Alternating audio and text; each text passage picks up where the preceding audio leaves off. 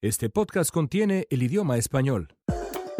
Bienvenidos al Gapfest en español, una coproducción de Slate y Univision Noticias. Les saluda Fernando Pizarro en Washington, D.C.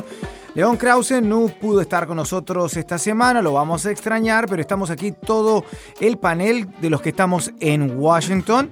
Eh, estamos eh, Janet Rodríguez, mi colega de Univision, y mi gran colega Ariel Mutsatsus de Noticieros Televisa. ¿Cómo están ustedes? Muy bien, ya con las lluvias de mayo que están aquí para quedarse en estos últimos días, no ha dejado de llover en Washington. Decía mi padre que cuando llueve no cae agua, cae estupidez, eh, porque no solamente los conductores como que se descontrolan y, y se alenta todo el tránsito vehicular, sino que además la gente eh, se, se pone como perro sin dueño, ¿no? Y eso es lo que está pasando en la Casa Blanca sobre todo, ¿no? En la Casa Blanca sobre todo, Sí, en pero- Trompilandia. Pero en calles desde de Washington Trompilandia. pasa cada vez que llueve y que nieva. Pasa exactamente lo mismo. Todo el mundo se vuelve bruto. Eso es cierto. Aquí creen que cuando sé qué que pasa, ca- pero- cae, un, cae un milímetro de nieve y inmediatamente esto es una Se, emergencia. se transforma todo el mundo. Pero vamos inmediatamente a hablar de estas cosas eh, que están pasando. Una cosa que, que me llamó la atención a todos este, este lunes y lo vamos a comentar, eh, estas imágenes contrastadas que puso cadenas como CNN, el Washington Post, eh, que mientras en Jerusalén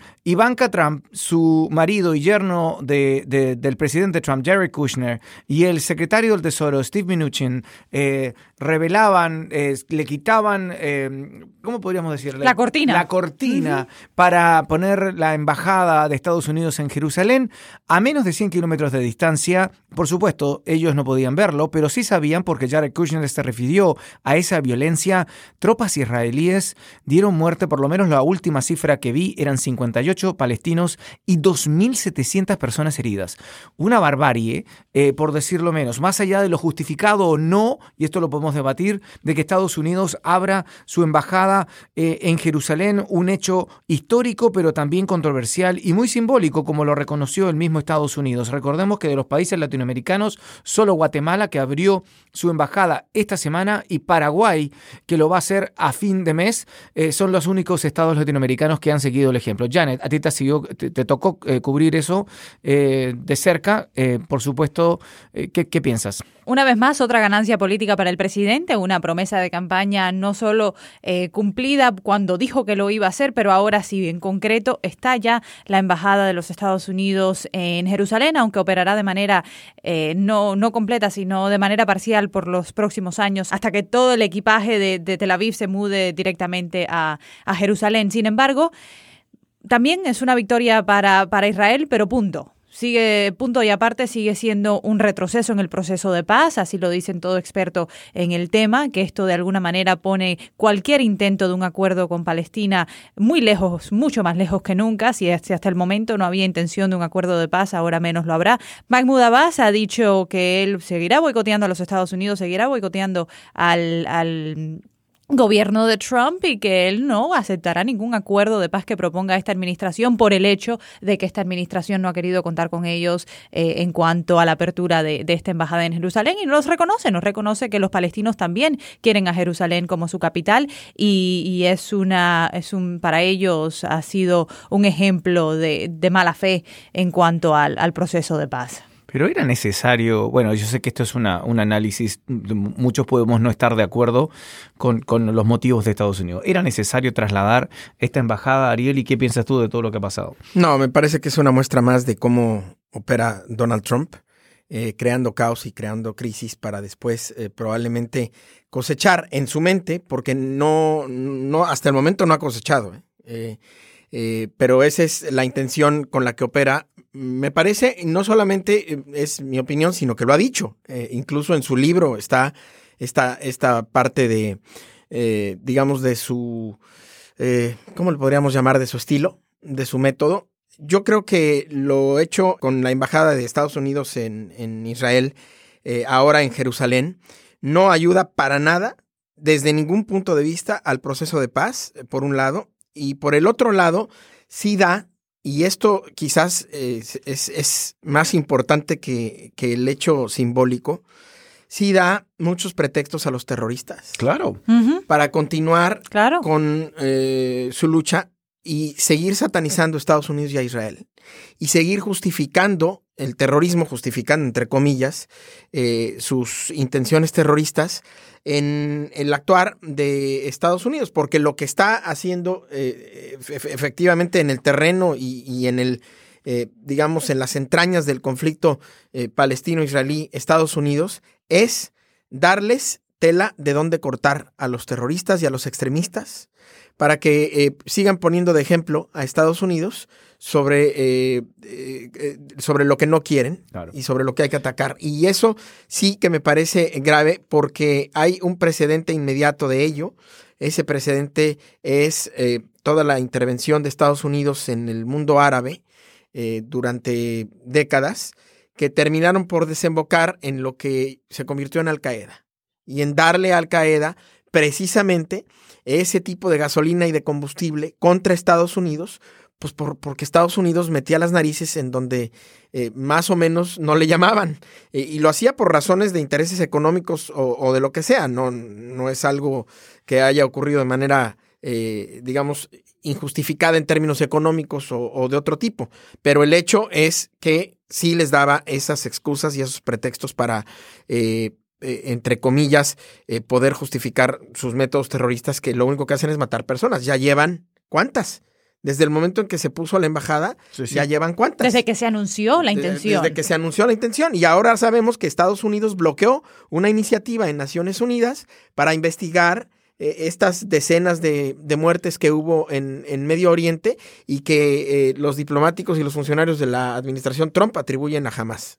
Bueno, yo, yo creo que, no, mira, eh, Al Qaeda a propósito ya llamó a, más lo, que quede de Al Qaeda, porque no sabemos cuánto queda de lo desarticulada que puede estar esa red, pero em, yo no soy experto como para, para poder analizar eso, pero sí lo que sabemos es que sí que Estados Unidos ha dicho que jamás está detrás de, esta, de estos actos de violencia y la, de, las manifestaciones. Y puede, puede haber un, poco de cierto en eso, pero no se justifica la acción eh, 2.700 heridos, de los cuales cuántos son heridos a bala, tienen que ser la mayoría, y bueno, ya casi 60 muertos, entre ellos niños. O sea, es una violencia, es una reacción para mí eh, muy, pero muy fuerte. Y que en ningún momento esta, esta administración del gobierno de Trump, tanto el día de la inauguración de la embajada como días posteriores, ha condenado, se ha referido a ella, ha tocado el tema en ningún tuit, en ninguna eh, declaración, simplemente el día de, la apertura, cuando se le preguntó a, al subsecretario de prensa que dio el, el briefing diario de ese día,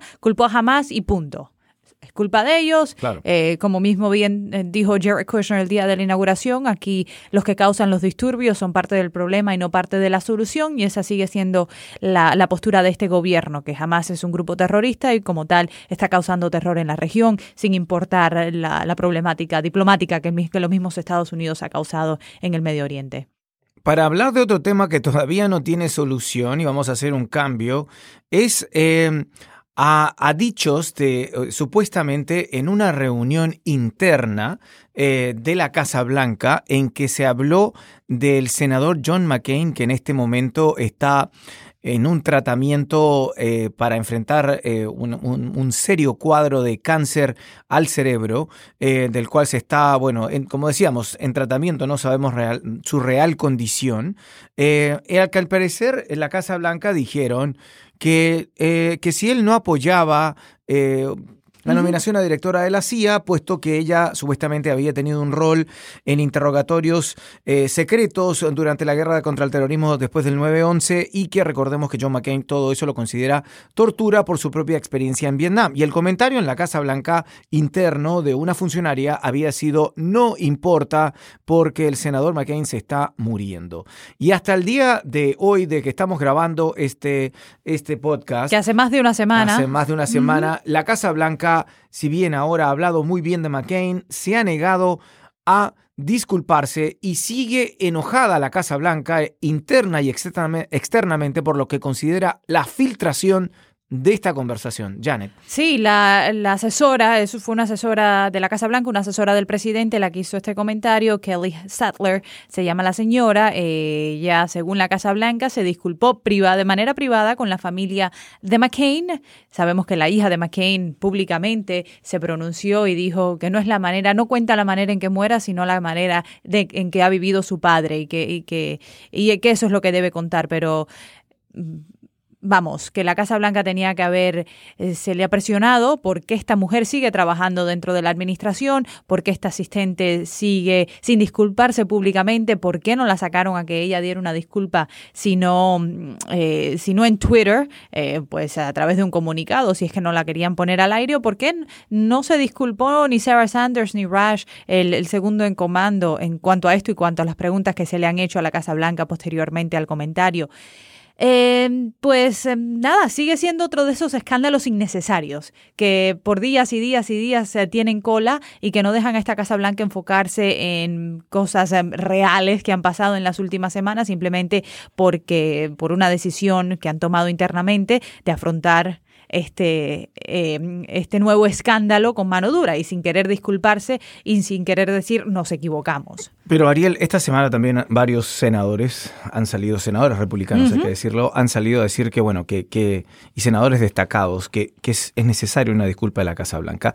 ¿Por qué no disculparse? ¿Cuál es tu opinión? Eh, voy a dar mi opinión no como periodista, sino como ex vocero. Okay. Como lo que yo hubiera hecho eh, como vocero. Eh, si yo fuera vocero de la Casa Blanca... Eh, y muy buen punto, tengo que decir, porque es otro rol muy diferente. Claro. Es, un rol distinto. Si yo fuera vocero de la Casa Blanca, eh, me parece que hubiera manejado esto de manera diferente. Lo manejaron de, de forma muy desaseada, porque lo quisieron esconder como todas y cada una de las cosas, sin excepción, desde que empezó este gobierno, lo quisieron o esconder, primero esconder bajo el, tapete. Y cuando no pudieron hacer eso, entonces eh, eh, decirles a los periodistas, bueno, eso es una pregunta para no sé quién. O vayan a preguntarle a no sé cuánto. No, a ver, un momento. El que la señora haya dicho eso no es un pronunciamiento institucional de la Casa Blanca. Por lo tanto, la señora es responsable de lo que dijo. La Casa Blanca condena lo que dijo. No tiene por qué disculparse porque si la Casa Blanca, y perdónenme que entre aquí en, algo que es una, una opinión generalizada de que se debería disculpar la Casa Blanca, yo no creo que la Casa Blanca deba disculparse, porque si, si la Casa Blanca se disculpa, entonces estaría asumiendo que esa, eh, digamos, esa frase o, es un comunicado oficial. O esa broma fue hecha a nombre de la Casa Blanca o, en su calidad de funcionaria de la Casa Blanca, y eso no puede ser. Pero lo que tampoco puede ser es que la Casa Blanca no condene eso que no diga, pues la señora hizo mal, es problema de la señora, la señora se tiene que disculpar y la Casa Blanca condena eso. Eso no lo, no lo ha hecho. No lo ha hecho, sí. Entonces, eh, lo, que, lo que dicen que debe hacer no me parece que lo deba hacer, pero lo que debió haber hecho no lo ha hecho. Y encima de eso debió haber habido una medida disciplinaria interna que dicen que hubo, pero todavía no dicen que fue. Que fue, claro. Entonces, eh, todo esto es un desaseo y un desastre y, y entonces ocurre que la gente empieza a opinar sobre lo que creen que pasó y que debe pasar y no sobre lo que en realidad pasó, porque la Casa Blanca reaccionó de, de, forma eh, pues excepcionalmente equivocada. Es echarle más leña al fuego innecesariamente. Pero, pero además, eh, el hecho de que ella supuestamente, Kelly Sattler, ¿no? Le dijo a, a Meghan McCain al, supuestamente la llamó, porque lo ha dicho Meghan McCain, la hija de John McCain, para disculparse y que iba a haber una disculpa pública, que todavía no la vemos. Le habrán dicho, no te disculpes, como dice Ariel, quizás esa es la línea que quieren tomar, pero no sé, esa es una especulación nuestra, pero tampoco la ha habido de parte de ella. A ver, yo, es feo. Pero es, muy feo, pero a ver, voy a poner un ejemplo, porque hay varias salidas, pero lo que yo hubiera hecho es decirle, a ver, primero, ¿vas a sacar tú un comunicado a prensa sin membrete de la Casa Blanca con tu nombre? Disculpándote por el remarque que hiciste, por, por, lo que dijiste. Número uno. Número dos, yo, secretario de prensa de la Casa Blanca, voy a salir a decir que hay versiones que dicen que ella hizo ese, eh, esa aseveración, que le preguntaron, que ella lo aceptó, que entonces ella aclarará de manera pública, ella aclarará de manera pública lo que tenga que aclarar eh, y, pero que al respecto la Casa Blanca condena ese, ese mensaje y que además la somete o a un curso de lo que ustedes quieran Claro. o eh, la ma- manda a su expediente eh, algún tipo, digamos, de eh, nota qué sé o, yo, o de sí. reprimenda o que recibe de parte de sus jefes eh, o de algún comité de ética de la Casa Blanca una nota de extrañamiento por su conducta. Y se acabó. Claro. No hay ningún periodista que tenga tres dedos de frente que pueda hacer algo ante eso. Ya castigaron a la señora, ya dijeron que no fue institucional de la Casa Blanca y la señora ya, ya sacó Pero- un comunicado disculpándose. Pues Ya, ahí se acaba la ahí historia, se acaba la claro. historia. La, la línea de la Casa Blanca es que están enojados porque esto se filtró. Claro, y es verdad, Claro. ese es claro, otro problema. claro. Ese es otro problema interno que tiene la Casa Blanca, que no paran las filtraciones. ¿O no? Sí, pero bueno, al final es cuando les molesta a ellos y cuando es crítica hacia ellos es difícil de aceptarla. Bueno, tenemos tiempo para el último tema que es, eh, nos enteramos también esta semana que eh, un comité del Senado, eh, de inteligencia del Senado nada menos, eh, está de acuerdo con las agencias de inteligencia del gobierno en que, sorpresa, sorpresa, adivinen que Rusia intervino en las elecciones del 2016. ¿Qué, qué, qué relevancia va a tener esto, señor muchachos? Fake news, dirá el presidente. A, a ver, Bueno, eso Eh, sí. ¿Tiene o no la quiero, tiene? quiero ser congruente. Cuando el comité de la Cámara de Representantes salió a exonerar a Trump, Ajá. me pareció prematuro. Que ahora salga el comité del Senado a crucificar a Trump, pues me parece... los rusos. a los rusos, a los pues rusos. me parece también prematuro. Eh, ni- ninguno, ninguno de los, uh, de los dos, eh, sin embargo, me, pa- me parece algo que debamos eh, excluir o, o subestimar. Eh, yo creo que la primera consecuencia de esto, a ver, hay, hay, ve- veo, veo varias consecuencias, pero las principales y rápidamente para no adueñarme del micrófono. La primera consecuencia, la primera, la primera consecuencia que veo es que esto va a enfrentar internamente al Partido Republicano. Claro. La segunda consecuencia que veo es que esto tiene un impacto innegable, no, no solamente innegable, sino además irreversible en la credibilidad de ambos comités. No solamente del... del Y en las del- elecciones. Del, del, del, del- del Congreso y la Cámara de Representantes.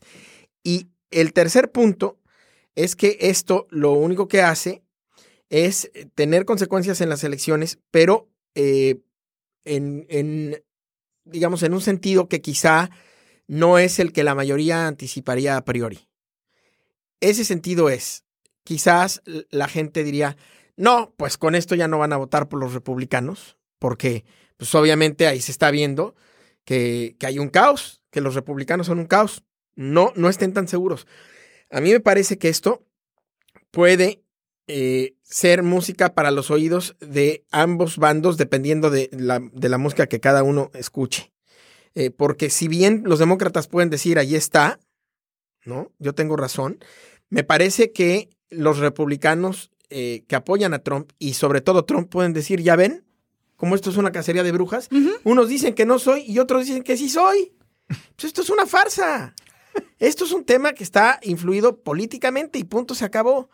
Y la cuarta consecuencia, y con esa me voy a quedar, que es, me parece, la más grave de, de las cuatro, es que esto va, sin duda alguna, a empañar, en términos por lo menos de credibilidad pública, la verdadera y la, y la consecuencia que sí hay que respetar, que es la legal, la del Departamento de Justicia, y que vendrá Ajá, ajá. de la conclusión del fiscal especial Robert Mueller cuando termine su investigación del eh, mal o bien llamado Gate. Sí, sí. Y eso sí que es grave. que esta semana, hay que decirlo, ya cumple un año de la investigación de, de Robert Mueller. Sí. Esta semana se celebra un año desde que le nombraron fiscal especial, entonces esperamos, según dice el presidente, que esto se acabe muy pronto, pero ciertamente lo que revela el Comité de Inteligencia de la Cámara del Senado, más bien dicho, no es nada nuevo. El Departamento de Justicia y el Departamento del Tesoro ya han salido a poner cargos eh, directos a rusos por, por influir en las elecciones de Estados Unidos. Ya el propio gobierno de Trump, a través de,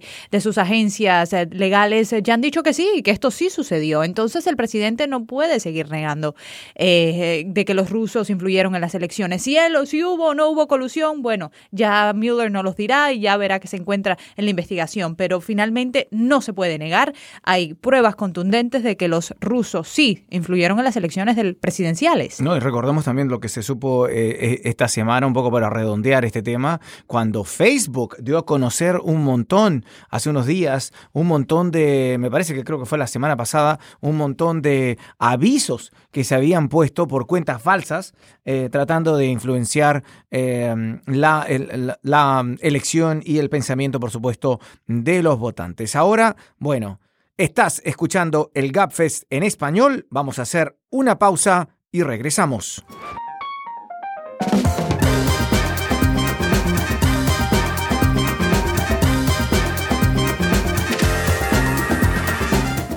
Hace unas semanas tuvimos el placer de entrevistar a Fernando Llovera San Miguel, director ejecutivo del Fideicomiso de Conservación de Puerto Rico, una organización sin fines de lucro que busca preservar la naturaleza y la historia de la isla. Es también presidente de Para la Naturaleza, la nueva rama del fideicomiso que tiene como objetivo conservar un tercio, el 33% de la tierra en Puerto Rico de aquí al año 2033. Su organización lleva más de 40 años conservando, plantando y educando también a los boricuas sobre su increíble naturaleza nativa. Pero claro, estamos hablando con Fernando porque se cumplieron poco más de siete meses del huracán María, que destruyó la isla, no solo obviamente la infraestructura, viviendas, edificios, sino que también gran parte de ese bosque nativo y la naturaleza viva de la isla del encanto. El Departamento de Educación anunció también que se cerraban 240 escuelas públicas para consolidar los recursos del gobierno. Hay que decir también que el gobierno federal finalmente le envió un paquete de ayuda a Puerto Rico para seguir en las labores de reconstrucción.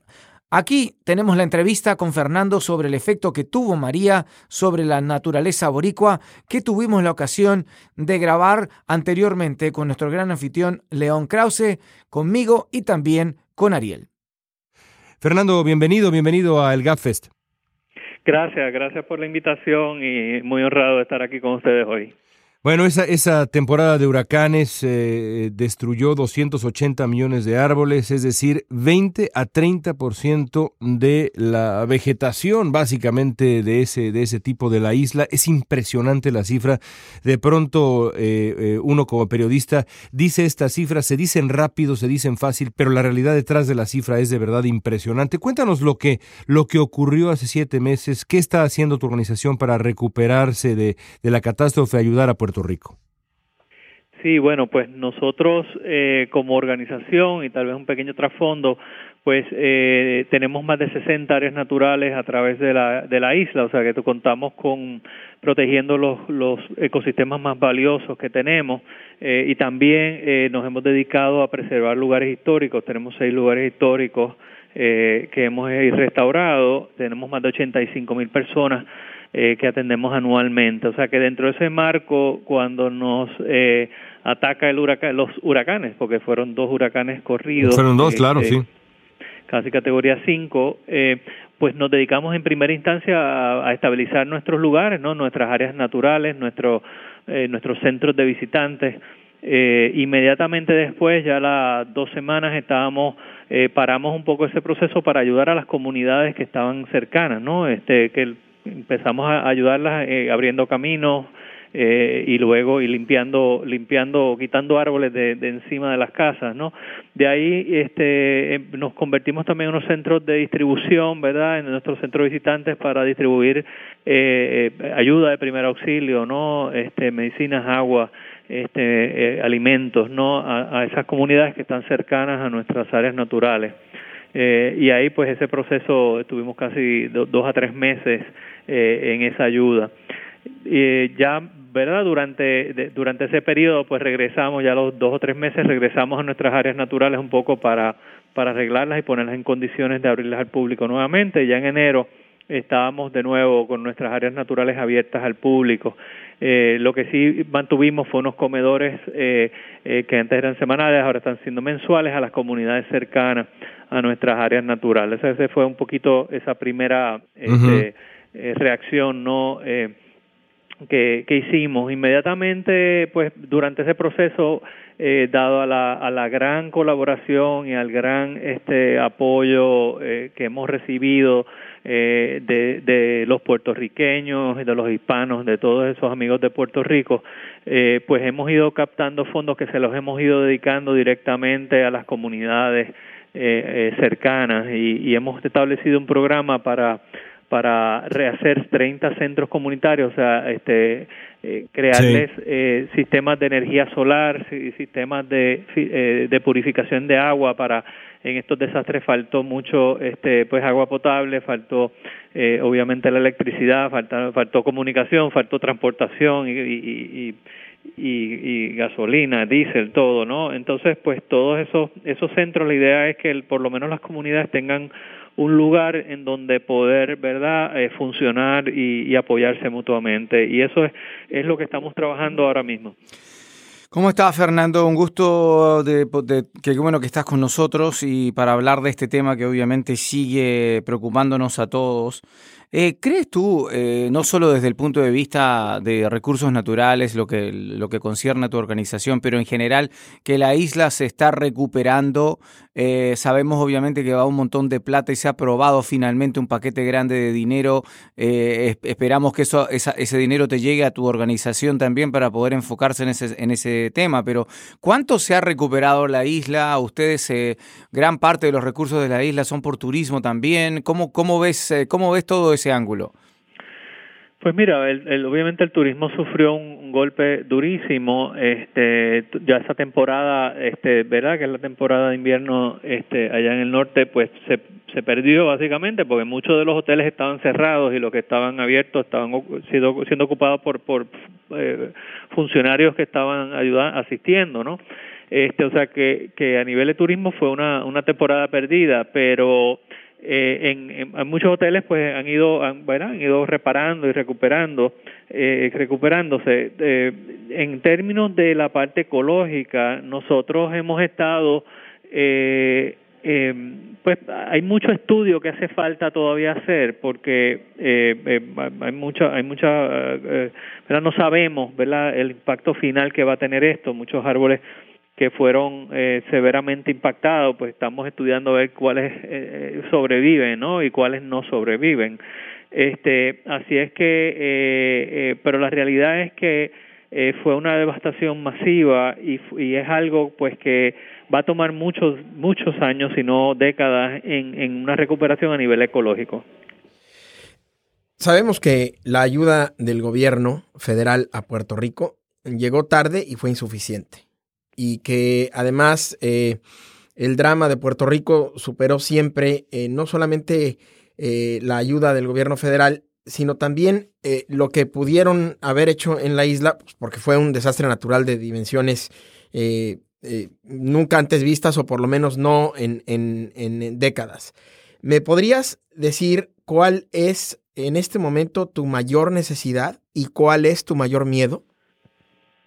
Bueno, este, necesidad ahora mismo, eh, eh, eh, pues, eh, eh con, continuar recibiendo el apoyo. Nosotros tenemos un programa que, que, que hemos lanzado de reforestación masiva eh, que tiene el propósito de recuperar ¿verdad? la biodiversidad en los bosques, o sea que es una gran oportunidad en realidad que estamos aprovechando a nivel ecológico, pero también creando un programa de creación de empleo, porque gran parte de la de la de la debacle no también ha sido a nivel económico, en donde muchos negocios han tenido que cerrar y tenemos muchos de nuestros eh, ciudadanos sin trabajo que han tenido que emigrar, o sea ese ese es uno de los grandes eh, golpes eh, eh, posteriores no a, a, al, huracán que que pues nosotros en términos eh, organizaciones pues como podemos contribuir es creando esos empleos y, y, a la misma vez que reforestando y ayudando a, a recuperar esa biodiversidad. Este, es miedo el que, que tengamos otro huracán categoría 5 este año. Eh, el reto eh, es, es, básicamente poder este, mantener ¿verdad? los recursos que necesitamos para, para, para una campaña de ese nivel. Pues queremos hacer un, un, programa que, que, que podamos sembrar eh, más de 750 mil árboles en los próximos siete años. Así que es un, es un gran reto. Estamos tratando de levantar 10 millones de dólares para ese programa. Cuando la historia juzgue la respuesta de los políticos en Washington a la crisis eh, de Puerto Rico. Y me refiero a la historia con H mayúscula. ¿Qué se dirá? Yo no creo que nadie estaba preparado para este evento. Eh, ciertamente los gobiernos, tanto federales como estatales, tampoco eh, ni estaban preparados ni tenían la, verdad ni tuvieron la respuesta necesaria para para atenderlo. Este, así que fue un pues, hubieron muchas lecciones este de, de este huracán. Yo creo que no, no, nos ha hecho mucho más resilientes eh, y tenemos muchas historias y lecciones que podemos aportar a otras a otras a otras jurisdicciones que, que han que han sufrido ya y que estarán sufriendo en el futuro esto. Yo creo que lo bien importante es aprender lo que lo que no hicimos bien y poderlo comunicar este a, a aquellas jurisdicciones que, que van a estar sufriendo, incluyendo a nosotros en el futuro que de seguro que estaremos viviendo esto con más frecuencia. Esperemos que esas lecciones también se aprendan en Washington, porque eh, no lo, no lo eh, quizá diría Fernando, pero lo digo yo, la diferencia en respuesta a lo que ocurrió en Houston con lo que ocurrió en Puerto Rico es absolutamente abismal y por lo menos para mí como periodista indignante. Fernando Llovera Samil, gracias por estar con nosotros. Un abrazo muy fuerte hasta allá. Gracias. Gracias un millón. agradezco.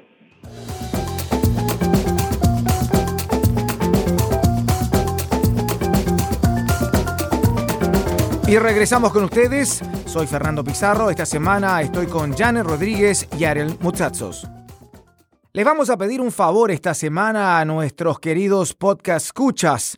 Estamos planeando un episodio en el que respondemos a las preguntas de nuestros oyentes, nuestros fieles oyentes. Cualquier pregunta sobre la elección en México, por ejemplo, o en qué estamos en cuanto a la política migratoria de la administración Trump, quien pensamos va a ser el siguiente oficial o autoridad a ser sacado de la administración bajo el presidente, lo que ustedes quieran. Por favor, mándenos sus preguntas a elgapfest.slate.com elgapfest.slate.com o por Twitter a arroba elgapfest o a nuestras cuentas personales arroba arielmo o arroba fpizarro-dc arroba León Krause arroba Doritoribio, arroba Jan Rodríguez TV. Y mande sus preguntas esta semana, la semana que entra, grabaremos nuestras respuestas. Ya para el miércoles que entra, ya va a ser tarde, las queremos temprano. Muchas gracias. Y para acabar, entonces, vamos con nuestros broches de oro. Señorita Rodríguez, por favor. ¿Qué tal? ¿Qué tal? ¿Qué tal? Si el, al presidente Trump lo dejan vestido y sin ir al baile.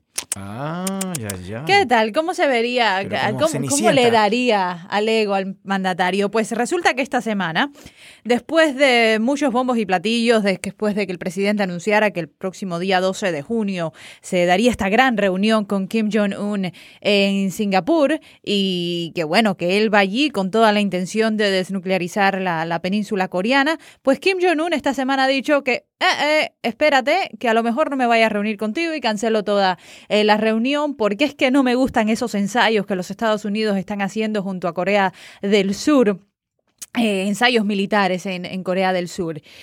Aquí el Departamento de Estado se quedó frío, se quedó fría la Casa Blanca, Corea del Sur, por supuesto, bueno, Kim Jong-un ha dicho que también frenaría por ahora todas las conversaciones diplomáticas con Corea del Sur hasta nuevo aviso.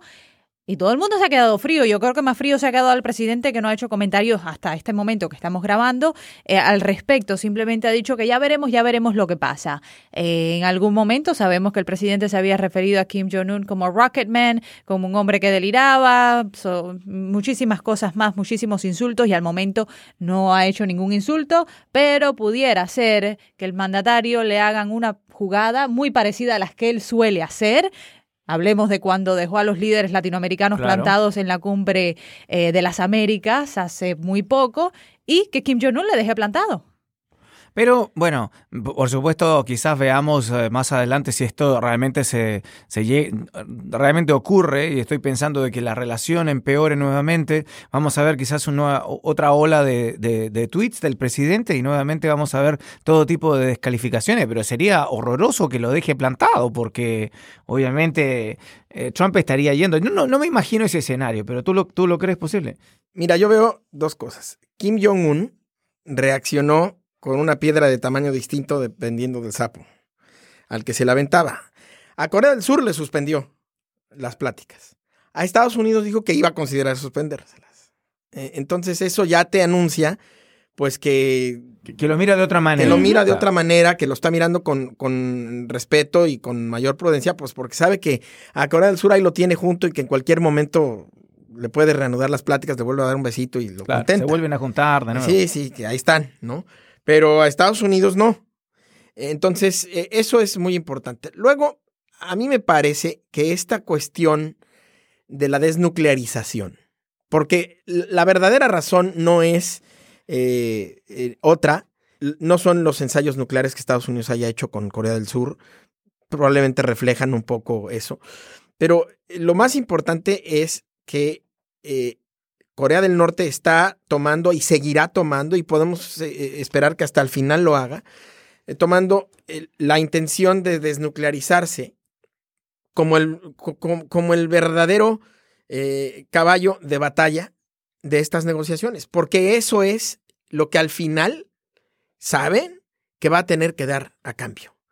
Si Corea del Norte, si Kim Jong-un en el fondo no supiera pues que lo que quieren es que se desnuclearice, pues ni siquiera se siente en la mesa. O sea, claro. E, e, evidentemente, el señor Kim Jong-un llevó su programa nuclear hasta un nivel en donde hubiera por lo menos una razonable duda, eh, y dicen otros que ya, que ya, no hay, que ya no hay duda, no solamente de que tiene la bomba, sino de que es capaz de ponerla en la cabeza de un misil balístico intercontinental. Eh, y, ya hasta armó el teatrito de voy a suspender, digo, voy a destruir eh, y ya hasta armó el teatrito de voy a destruir este sitio de pruebas nucleares, como para decir, pues es que ya no lo necesito, ya no necesito hacer más pruebas, ya estoy listo para, para atacar. Entonces, eh, todo esto que el presidente Trump, dicho sea de paso, eh, ingenuamente agradeció, pues todo esto es parte de una estrategia. Y el hecho de que ahora se endurezca tantito, pues es para que vean que no, que no va a dar su brazo a torcer o como decimos en México, que va a vender su amor más caro. Y entonces, eh, eso, eh, digamos, al, final lo que, va a terminar pasando es que se van a terminar reuniendo y van los, eh, los norcoreanos a exigir a, empezar a exigir cuestiones para desarrollarse económicamente y apoyos de todo tipo y que les quiten las sanciones y you name it, como dicen en inglés. yo creo que Kim Jong-un tiene las barajas muy bien tiradas en la mesa. Él sabe que el presidente quiere que se dé esta reunión, quiere quedar bien, quiere eh, la victoria política y diplomática, porque de verdad Donald Trump no va a aceptar que esto no se dé. Y ahora vamos a jugar. Y, juega él a su beneficio. Otro frente donde se están jugando cartas es en el tema de NAFTA o el TLCAN, donde esta semana Trump y el primer ministro canadiense Justin Trudeau conversaron, por lo menos se supo, y también eh, se piensa que pudiera haber una conclusión a las negociaciones. Eh, aquí siguen los ministros de México yendo y viniendo. Eh, usted es el gran experto, señor ah. muchachos, en el tema. Por favor, cuéntenos cómo van las cosas y, realmente estamos a las puertas de, una, de un anuncio o no. A buen árbol se arriman. Bueno, pues voy a hacer un resumen más que breve. Eh, pero, pero, pero brevísimo. Minuto y medio te damos. Tenemos ocho meses de renegociaciones del Tratado de Libre Comercio. Eh, en estos meses siempre se dijo que se iba a terminar renegociando, hubo mucho optimismo y, e incluso hasta hace unas semanas lo que había era triunfalismo y optimismo, sobre todo de parte del gobierno de Estados Unidos. Este jueves, en que está saliendo este podcast, vence eh, el término supuestamente eh, final, y ahora van a, van a ver por qué digo esto supuestamente, que puso Paul Ryan para poder aceptar un texto del Tratado de Libre Comercio renegociado que él pudiera someter al Congreso y eventualmente aprobar por la vía rápida. Esto no es un plazo que ataña a México, ni tampoco es un plazo que ataña a Canadá, es un plazo exclusivamente para Estados Unidos, del Congreso estadounidense para el gobierno de Estados Unidos, si es que el gobierno de Estados Unidos quiere aprobar el Tratado de Libre Comercio este año. Ahora, ¿por qué el gobierno de Estados Unidos quiere aprobar el Tratado de Libre Comercio este año? Bueno, pues porque eh, están viendo que cada vez hay más posibilidades de que los demócratas recuperen el control del Congreso, es decir, de la Cámara de Representantes, en las elecciones de noviembre y que además pues un candidato a la presidencia izquierdista, por decirlo menos, populista, nacionalista, como está identificado Andrés Manuel López Obrador en México, eh, gane la presidencia el primero de julio en las elecciones de México. Y entonces ahí es donde está el, tema central. Eh, no parece que eh, se vaya a alcanzar un acuerdo pronto, pero México y Canadá está haciendo todo, están haciendo todos los esfuerzos necesarios para decirle a la gente, no, por nosotros no está quedando, aquí el problema es Estados Unidos. Y en el centro del problema, y con esto termino, eh, hay tres cuestiones muy controversiales. Una es una cláusula de, que el tratado tendría que terminarse cada cinco años y si no se ratifica o se renegocia no puede seguir, lo cual, a lo cual se oponen Canadá y México. No hay, no hay cómo eso vaya a pasar. tampoco hay Tampoco se ve que México y, Canadá estén muy de acuerdo en un mecanismo de resolución de disputas al interior del tratado. No me quiero meter tanto en cuestiones técnicas, pero lo central, lo central, es una cosa que se llama las reglas de origen automotrices, que es el contenido que cada automóvil que eh, para, para, circular libre de aranceles en la zona del Tratado de Libre Comercio en México, Estados Unidos y Canadá tiene que tener. El actual tratado dice 62.5%, los Estados Unidos quieren que tenga 75%, pero que quieren además que el 40% de, eh, de, cada coche se manufacture en países, claro, no los menciona, pero pues se entiende, se manufactura en países que ganen por lo menos, eh, eh, cuyos trabajadores automotrices ganen por lo menos 16 dólares la hora, o sea, no en México. O sea, no en México. Porque en México ganan 4 dólares, ¿no? Entonces, hay, los mexicanos dicen, pues no, porque eso lo que va a hacer es matar a mi industria eh, de la manufactura automotriz.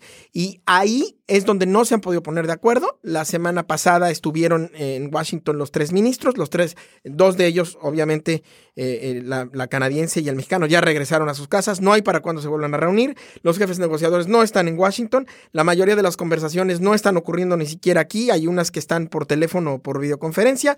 En fin, que todo es pura especulación y que no tenemos en realidad fecha ya no digas para que se llegue a un acuerdo, no tenemos fecha ni, ni para cuándo se vuelvan a reunir los ministros. y en esas circunstancias en las que está el tratado. Pero actualmente el tratado está vigente en su versión número uno. Trump puede eh, efectivamente eh, anunciar su intención de retirarse, pero no se puede salir. Porque eh, para ello necesita autorización legislativa. Él dice que no, en el Congreso y en el Senado dicen que sí, y si se enfrentan, entonces pues eh, podemos anticipar una buena controversia constitucional en la Corte. Pero no hay que temer, porque el presidente Trump nos va a conseguir el mejor acuerdo. Acuérdense. se los digo yo. Se los digo yo. Pero más claro imposible, ¿eh? más claro, lo dejó muy bien y explicado Ariel. Eh, pero bueno, como, antes de ir al broche de oro mío, que también es otro tema interesante, hay, tú tienes una noticia, porque, porque estamos en noticias. Es que estamos en noticias y nos vienen las alertas. Y ha sido un día muy alertado aquí en Washington, porque estamos viendo los teléfonos y ahora sale una alerta de que la Casa Blanca ha sacado, ha dado a la luz los... Eh, documentos patrimoniales del presidente, las declaraciones y básicamente dice y anota y apunta y señala lo que el presidente no ha querido que salga a la luz porque eh, lo admitió una vez y no se, no se ha querido hablar del tema de que él sí le pagó a su abogado Michael Cohen el dinero que Michael Cohen a su vez le pagó a Stormy Daniels. Estos 130 mil dólares y los reembolsos que el presidente le hizo a, a Michael Cohen están en estas declaraciones que ahora salen a la luz. Así que más claro que el agua no puede estar, ahí está en papel y documentado de que sí lo hizo el presidente. Otra bomba noticiosa que puede crear tormentas, stormy, tormentas. Estamos en, días de lluvias en Washington, así que... A ver, tenemos tiempo para el último broche de oro y vamos a ser breve. Eh, a ver si nuestra gran productora Paulina Velasco nos, nos pone este audio porque es un audio muy interesante.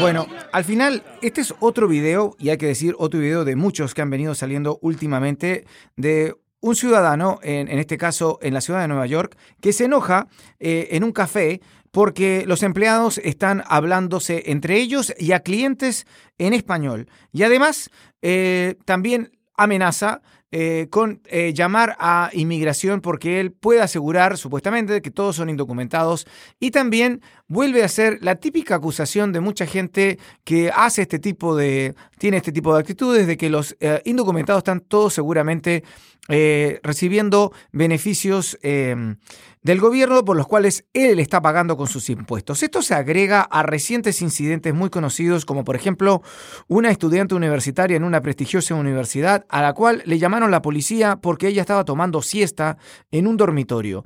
Eh, en otra situación, eh, eh, también muy conocida y que terminó por lo menos de una manera muy amistosa. Dos afroamericanos fueron arrestados en una cafetería Starbucks simplemente porque la gerenta del, lugar no le gustó que ellos no pidieran absolutamente nada y quisieran ir y no los dejó ir al baño sin comprar primero un café. Esto se vuelve también a ser un tema por el hecho de que ya no es el primer video en que eh, estadounidenses en general eh, tienen actitudes xenófobas, racistas, antimigrantes contra personas de color o contra personas eh, que están hablando en español específicamente. Esto es un fenómeno que desgraciadamente se sigue repitiendo. Janet, ¿qué piensas? Es una pena, es una pena. Yo vi el video, me lo mostraste en camino aquí a la grabación del podcast eh, y la verdad es una pena lo que ese hombre le decía. Más allá de que sea real o no, pero son casos que se vienen repitiendo. Que se vienen repitiendo y que sigamos oyendo esa retórica de que, bueno, eh, yo te pago, yo te estoy pagando por los beneficios o mi dinero paga por los beneficios que tú recibes, como si los inmigrantes indocumentados tuvieran derecho a todo tipo de beneficios en este país y estuvieran yendo a la oficina de Seguro Social a, a colectar eh, cheques de grandes cantidades. No, esa no es la realidad que vivimos en este país y, y es más que todo desafortunado que, todavía haya ese, ese pensamiento hacia los inmigrantes indocumentados que finalmente tanto contribuyen a nuestra, a nuestra economía, independientemente del, dinero que puedan o no recibir por parte del país. Y pagan impuestos, no solo impuestos de, vamos, aunque no eh, declaren impuestos anualmente, porque a lo mejor no lo hacen algunos, pero tienen que pagar los impuestos cuando van al supermercado y tienen que pagar impuestos cuando van a restaurantes y pagan impuestos sobre la ropa y zapatos y todo lo que compran y les quitan impuestos y le quitan impuestos cuando les pagan. Entonces, vamos, es, es, muy triste ver, ver, aún ver esta retórica. Que ocurra esto me parece triste, pero que ocurra en un clima de auténtico cuasi linchamiento contra los migrantes eh, promovido por el presidente eh, Trump, pero no solamente eh, por eso, sino por los medios de comunicación, digamos, más afines a la retórica antimigrante de extrema derecha, es francamente abrumador. Yo me despierto diario y estaba pensando en esto antes de venir al podcast. me despierto diario con una señora, además de con Trump, porque creo que todos los que, los que somos periodistas aquí en Washington nos despertamos, traemos a Trump en alerta en el Twitter. Eh, yo me despierto diario con una señora que se llama Ann Coulter. Y que es pero una, qué despertar. Eh, sí, en fin. ¿Por qué te torturas de esa pues, manera? ¿Qué quieres que haga? Eh, uno es masoquista. Y, y para poder criticar y balancear, pues uno también de repente tiene que escuchar. Claro. Yo me echo una dosis de Fox News una hora al día y realmente es un poco doloroso, pero me la echo. Y también, eh, pues estoy eh, leyendo los tweets de esta señora Coulter y de algunos otros eh, de extrema derecha. Y diario, diario, lo leo en la mañana, pero diario lo pone en la noche. Esta señora, ya medio tarde, pone millas construidas del muro hasta el día de hoy, cero. ¿No? Millas totales construidas del muro el día de ayer, cero. Siguiente actualización, mañana. Y así se la lleva. Diario escribe el mismo tweet. Y lo mismo con los migrantes y lo mismo con, con, con eh, todas estas cuestiones. Bueno, ella es pues, una provocadora y siempre lo ha sido. Bueno, y, eso, y eso justifica. No, no, no, total, total. Entonces yo estoy de acuerdo contigo. Eh, y ella se ha convertido prácticamente en una anti-Trump de haber sido una promotora de, del presidente, ¿no? De la candidatura, por lo menos de. Pero, pero, pero lo triste es que hay un ambiente que, por supuesto, eh, los videitos y que estamos todos grabando por, por celular y poniéndolo en, las redes sociales, como muchas otras cosas, como por ejemplo la violencia a veces de la eh, excesiva de la policía, todo este tipo de casos de incidentes, de todo tipo de incidentes que ocurren, ahora prácticamente ya salen a la luz pública en minutos. Sí, ¿no? y eso es muy positivo. Sí, sí. Pero eh, también eh, contribuye a enconar a quienes no están de acuerdo con, con la migración, eh, con, con, los que están protestando pues, por violaciones a los derechos humanos. ¿no? Bueno, esto concluye nuestro episodio de esta semana. Por favor, no se olviden darnos estrellas en iTunes. También suscribirse eh, para escuchar nuestro podcast. Escribir con preguntas. Acuérdense lo que les pedimos. Tienen que mandarnos preguntas eh, antes del próximo miércoles porque queremos escuchar de ustedes, de nuestros fieles oyentes, nuestros podcast escuchas, eh, para tener un programa especial con sus consultas. Y recuerden los comentarios también a elgapfest.com slate.com. Síganos en Twitter, arroba elgapfest. También hemos empezado a ofrecer parte de nuestra conversación en inglés. Cada semana vamos a cubrir un tema o una noticia estadounidense, pero con una perspectiva diferente, latina, que podemos asegurarle no escucha en otros lados. Esta semana vamos a discutir muchos temas importantes y lo van a encontrar en el mismo canal de nuestro podcast llamado El Gapfest en inglés. Nuestros agradecimientos, nuestra gran productora en los Ángeles, la productora del Gapfest en español, Paulina Velasco, Daniel Hewitt, nuestra gran ingeniera de sonido aquí en Washington, Janet. Un gusto, Ariel también. Igualmente, nos vemos en la próxima. Hasta pronto desde Trompilandia. Les saluda Fernando Pizarro. Muchas gracias por escuchar el Gapfest en español. Hasta la próxima.